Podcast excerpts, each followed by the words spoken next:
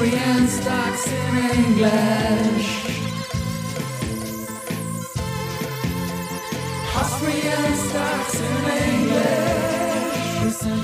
Palfinger. Yeah, welcome to Austrian Stocks in English, presented by Palfinger, the English spoken weekly summary for the Austrian stock market, positioned every Sunday in the mostly German language podcast Audio CD.at, Indie Podcasts, Wiener Börse, Sport, Musik und mehr.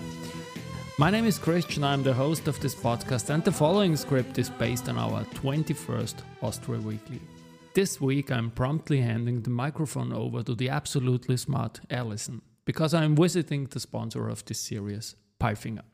Oh, have a nice time at Palfinger with the great Hannes Reuter. It's a shame you didn't take me with you on your trip to Salzburg, Christian, but okay, I have to do the sum of the parts thing. It was a solid last September week for ATX TR, which gained 0.3% and managed to come back over 7,000 points. The only stock with more than 10% up was S Immo. The company starts a share buyback program. And now to the news. You already know that I am an absolutely smart person and speaker. Monday Wolftank, Austrian-based Wolftank Group, specializing in technologies for energy and environmental solutions, reported a strong order situation in the first half of 2023. The order backlog amounted to 44.1 million euros as of June 30, 2023, comma a doubling compared to the same period last year, June 30, 2022, 22.5 million euros. The group's consolidated sales in the first half of 2023 were 30.1 million euros,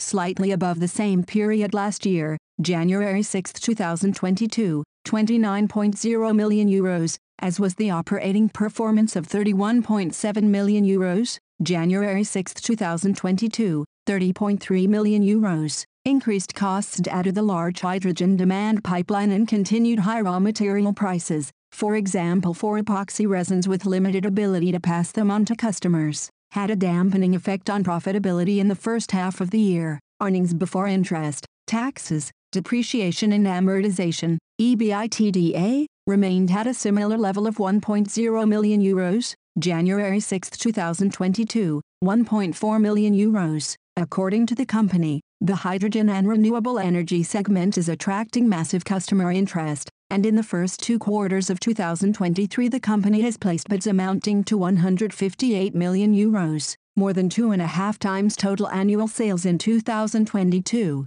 Order intake continues to be slowed by lengthy procurement processes, especially in the public sector. A gradual acceleration is expected as business progresses. Wolftank Group expects full year 2023 revenues in the range of 74 million euros to 91 million euros with EBITDA between 4.9 million euros and 6.7 million euros. In 2024, management expects to achieve sales revenues between 100 million euros and 120 million euros with further improved profitability. Wolf Tank Adisa, weekly performance, minus 0.72%. Frequentis, drone operators in Estonia can now fully utilize the Frequentis UTM suite covering services and applications, implemented for Estonian air navigation services, EANS. Users now have access to up-to-date drone flight information, can register themselves as operators and securely exchange data, monitor airspace conditions, file flight plans, and even apply for takeoff clearance. This solution marks a significant milestone in the development of uncrewed aviation services in Estonia and will transform the drone flying experience. Uncrewed aviation and drone markets are growing fast. The UTM suite will support the development of uncrewed aviation, and this will enable drone services to thrive as we are able to increase efficient and safe access to the airspace. Frequentis was able to put the system into operation in just seven months, says Ivar Värk, CEO of Estonian Air Navigation Services. Frequentis is a global supplier of communication and information systems for control centers with safety critical tasks. Frequentis, weekly performance, minus 1.04%. Tuesday Andritz, the two giant pandas at the famous Schönbrunn Zoo in Vienna receive special food, which is custom made to best meet their needs. In addition to bamboo, in collaboration with the zoo, Technology Group Andritz is preparing raw bamboo for their special menu. Having begun in 2019,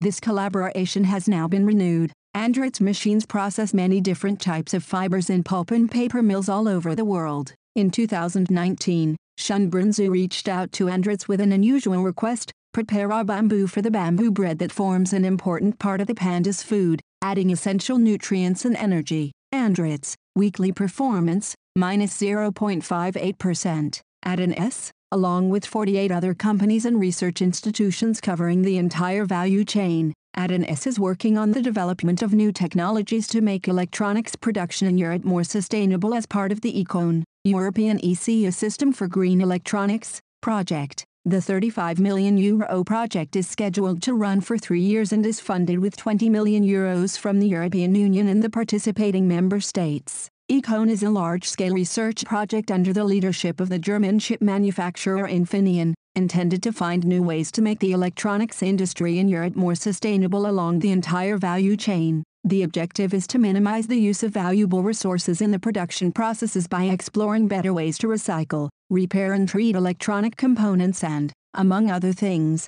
also alternatively usable materials. Reducing non-reusable waste and improving recycling systems is also subject of research within the project. AT&S, weekly performance, minus 1.82%. Wednesday OMV, Equinor has signed a new long-term gas sales agreement with Austria's major energy company OMV. The agreement is for five years starting October 1 this year and with an annual volume of 12 TWh. The gas will be delivered at Germany's virtual trading hub the Trading Hub Europe for the OMV European portfolio. The new bilateral agreement builds upon the long-standing relationship between the two companies and adds to the volumes under already existing contracts. The contract is priced at market terms. OMV, weekly performance, 0.27%. Thursday AMS OSRAM. AMS OSRAM plans to strengthen its balance sheet for structural growth targeting investment grade profile. The company plans to secure a total of 2.25 billion euros through the combination of a capital increase, new corporate bonds, and other financing instruments.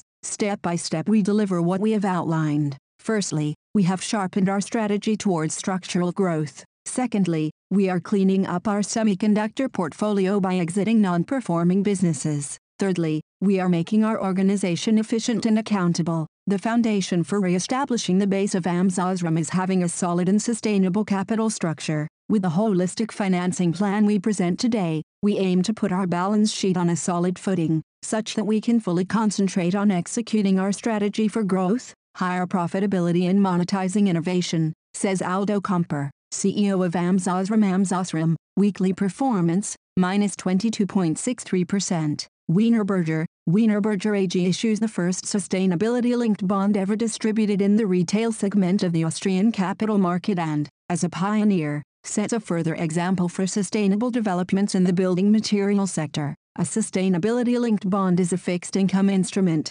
linking the financial and structural features of a corporate bond to predefined sustainability targets. At the same time, the performance of the bond is closely linked to the achievement of Wienerberger's ESG targets. The bond with a total issuance volume of 350 million euros has a maturity of 5 years and a coupon rate of 4.875% PA with the first placement of a sustainability-linked bond for retail on the Austrian capital market. We once again underline that sustainability is an integral part of Wienerberger's corporate strategy. The sustainability-linked bond makes it possible to link our financial targets with our ESG goals and further strengthen our efforts to protect the environment and promote sustainability. We are proud to be the first company to take this step on the Austrian capital market and thereby set an example for a sustainable future, stated Heimo Scheuch, CEO of Wienerberger AG. The bonds have a denomination of 1,000 euros each and can be subscribed by private investors in Austria starting on Friday,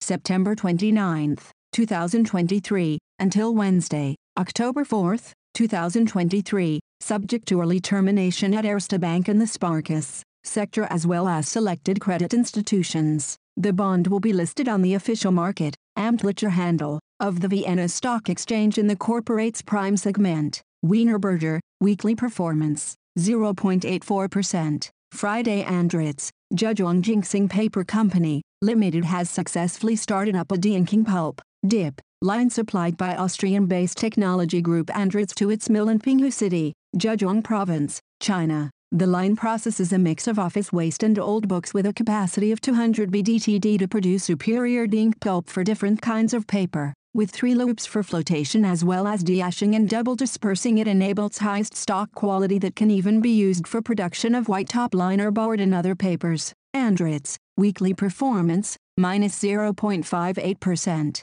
CA Immo, real estate company CA Immo has completed the Hochhaus am Europaplatz in Berlin ahead of time and under budget after a construction period of just under four years. CA Immo's total investment in the building, which comprises around 23,000 meters to the power of 2 of rental space, amounts to around 150 euros meters. The building was fully let to the auditing and consultancy firm KPMG even before construction began. The building, which is located directly at Berlin's main railway station, was handed over to the tenant at the same time as its completion. CA Immo, weekly performance, 1.78%.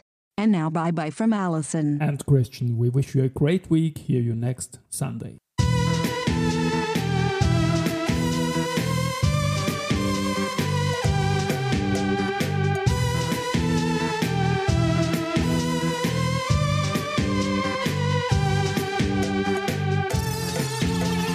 Austrian stars English.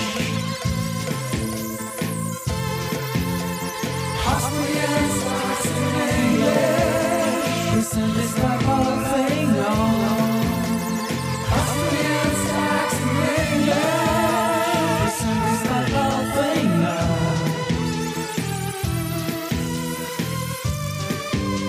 This this my whole thing